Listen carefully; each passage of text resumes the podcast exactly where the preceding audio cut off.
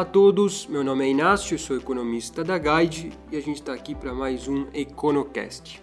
Bom, hoje eu vou falar um pouco sobre os bancos centrais lá fora, aqui no Brasil e o que isso tem a ver com o nosso dólar.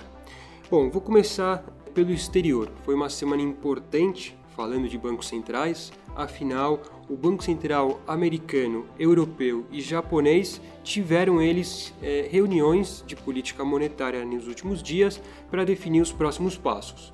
Eu vou focar aqui no Banco Central americano, afinal, ele faz bastante preço nos mercados internacionais e eu acho que tem uma relação direta com o movimento do dólar aqui no Brasil. Bom, o Banco Central americano elevou os juros pela segunda vez neste ano, a sétima vez desde a saída da crise. Os juros agora estão entre 1,75% e 2% ao ano. Esse é o intervalo da taxa de curto prazo por lá e o viés é de alta. Então, ao longo dos próximos meses, os juros devem voltar a subir. Aliás, o Banco Central americano agora sinaliza que até o final deste ano teremos mais duas elevações de juros. Então, isso fará com que os juros terminem aí praticamente em 2,5% ao ano e nos próximos anos, 2019, 2020, devem continuar a subir, porém numa toada um pouquinho mais gradual. Bom, foi importante porque também o Fed, que é o Banco Central Americano, divulgou novas projeções quanto ao crescimento do PIB, ao desemprego e à inflação. O Banco Central americano agora projeta um crescimento mais forte no curto prazo. A economia deve crescer 2,8% neste ano, bem acima do potencial. Então, aos poucos a inflação vai subindo. Se espera que a inflação fique aí pouco acima de 2% nesse ano. Então, um pouquinho acima já até da meta do Banco Central para a inflação.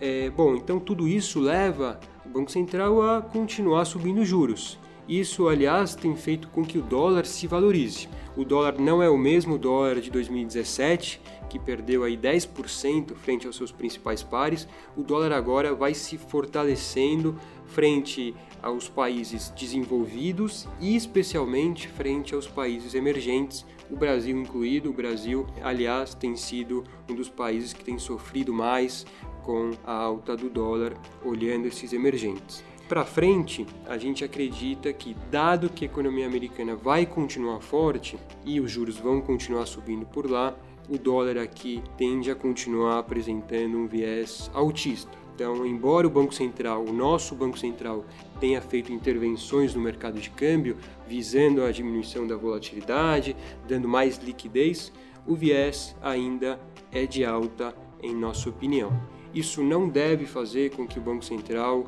suba a Selic já nesse primeiro momento. A gente espera sim que a Selic volte a subir, que haja uma normalização de juros ao longo dos próximos trimestres, mas no momento não nos parece que o Banco Central vá fazer isso, afinal, a projeção da inflação aqui no Brasil segue ainda bastante confortável, na casa aí de 4% para o final de 2019 e ligeiramente abaixo do centro da meta de inflação, que é 4,25 no ano de 2019. Então ainda há uma gordura, inclusive trabalhando com as bandas de inflação ao redor do centro, que é de 1,5 ponto percentual para cima ou para baixo, em torno desse 4,25. Então ainda há espaço para acomodar esse choque, vamos dizer assim. De qualquer forma, acho que o recado principal que eu queria passar aqui é que o mundo está mudando. Então aos poucos a gente tem uma menor liquidez no cenário internacional uma liquidez abundante que existia no pós-crise americana, quando os juros caíram lá fora a níveis muito baixos, tanto em Estados Unidos como é, em zona do euro. Agora a gente começa a ver ou continua vendo uma normalização dessas taxas de juros lá fora. Então, naturalmente, aqui a gente também vai sofrer as consequências disso. O Banco Central Europeu é outro exemplo disso. Essa semana afirmou que é, as taxas de juros continuam estáveis e devem ficar estáveis ao menos pelo próximo um ano, ou seja, somente no segundo semestre de 2019 é que as taxas de juros vão subir na Europa. Mas o viés, a expectativa é que a partir de então esses juros comecem a subir.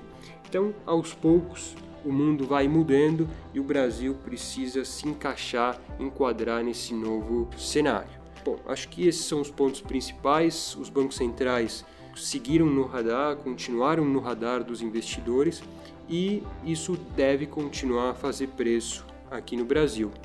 Bom, recomendo a todos o blog da Guide, que tem textos sobre isso, tem materiais e relatórios sobre mercados e sobre empresas. Eu fico por aqui e até o próximo Econocast.